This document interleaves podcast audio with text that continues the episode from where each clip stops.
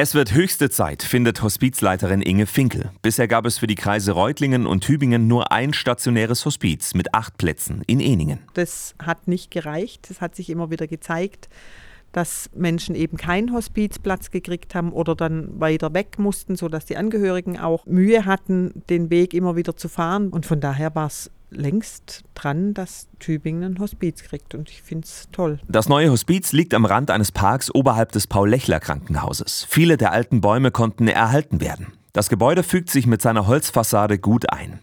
Ein schöner Ort, wo Menschen in Würde ihre letzten Tage und Wochen verbringen können, findet Gisela Schneider vom DIFEM, dem Deutschen Institut für Ärztliche Mission, dem Träger des Hospizes. Und wo Menschen auch die Möglichkeit haben, Abschied zu nehmen.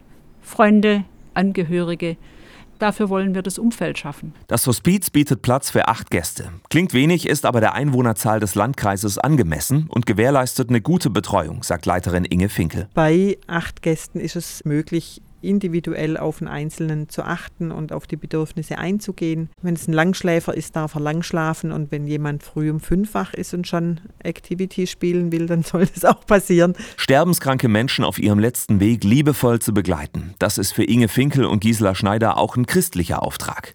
Und das 4,8 Millionen Euro teure Hospiz ist für viele ein Herzensprojekt.